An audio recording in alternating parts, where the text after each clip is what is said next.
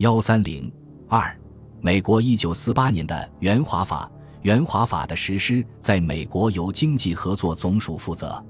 一九四八年五月，原旧金山市市长赖普汉被任命为该署中国分署署长。六月七日，赖普汉到中国，分署正式开始活动。国民党政府方面成立了美元物资委员会，行政院长张群亲自出任主席，委员包括外交、财政、交通等部部长、中央银行总裁、资源委员会主席、上海市长等。由委员会的组成，已足见国民党对美元的重视了。中国分署在一九四八年底共有美籍人员八十九名，非美籍人员三百五十五名。为了实施援华法，中美双方又于七月三日订立关于经济援助之协定。八月五日，焕文成立了农村复兴委员会。根据这两项协定和其他有关照会，中国政府的财政、经济。贸易及统治区的经济生活完全置于美国的监督之下，美国还取得了不少新的特权。一九四八年援华法的经援部分包括商品、工业复兴、农村复兴三个方面，其中购买物资的款项为二点零三八亿美元，用于工业交通复兴的为六千七百五十万美元，用于农村复兴的为二百五十万美元。其余一百二十万美元为经济合作署的行政费用。从美国购买的商品主要是粮食、棉花、肥料、石油、煤、医药、农药等。到一九四九年四月三日，援华法满期时，已拨出二点一五亿元采购物资，其中一点三九二亿元物资已经运到中国。关于工业复兴方案，美国组成了一个复兴考察团。于一九四八年六月随赖普汉来中国，该团发现，中国面临着双重的问题：中国的重建急需购置机器设备，但中国又极端缺乏工程与技术管理人才。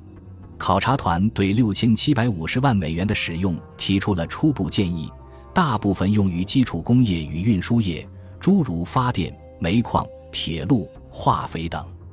考察团准备让美国公司做项目工程师，协助中方设计项目、购置设备、培训人员。经合署及中国政府并准备聘用一家美国管理公司来主管整个项目，但国民党政权迅速崩溃，经合署署长不得不于一九四八年十二月二十一日宣布，工业建设及重置机器的方案，除某些已经进行到很高程度的工程计划需要继续完成外，其余一律停止。事实上，东北及华北的某些工程的预备工作早已停止，工业复兴方案基本上还停留在计划阶段，并未动用任何款项购置物资。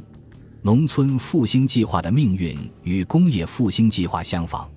一九四八年八月五日，中美双方通过换文，成立农村复兴委员会，由行政院秘书长蒋梦麟任主任。另有中美双方委员各二人，该委员会总部设在南京。一九四八年十二月迁往广州，在长沙、重庆、桂林设有地方办事处。委员会下设若干专家小组。其实，东北、华北已被解放，该委员会在西南和华南进行了调查，打算在四川、湖南、广西、福建、台湾等省进行一些项目。由于国民党政权的迅速垮台，农村复兴计划基本没有实行。一九四九年三月拨款期满后，一九四八年援华法中未动用的款项继续拨付，大多用于台湾。援华法中一点二五亿美元的军援是以中国政府委托美国陆军、海军、空军部采购军用物资的方式提供的，到一九四九年三月也没有用完。剩余部分继续拨付。一九四九年六月一日，国务卿艾奇逊致函国防部长约翰逊说：“这一点二五亿美元是确定地、绝无变更的，归国民政府使用的。国务院不认为要对国民政府使用余款购买军火定出一个截止期限，军火可以一直供应到一点二五亿美元用完为止。”据美国方面统计，从抗日战争胜利以后。美国政府批准的对华经济及军事援助共二十点零七七亿美元，其中十五点九六七亿为赠款，四点一亿为信贷。而在长达八年的抗日战争期间，美国给予中国的援助仅为十五点一五七亿美元，只及战后援助的四分之三。此外，美国还将原购价为十点七八一亿美元的剩余物资作价二点三二亿元卖给中国政府，可见战后美国对国民党政府援助之巨了。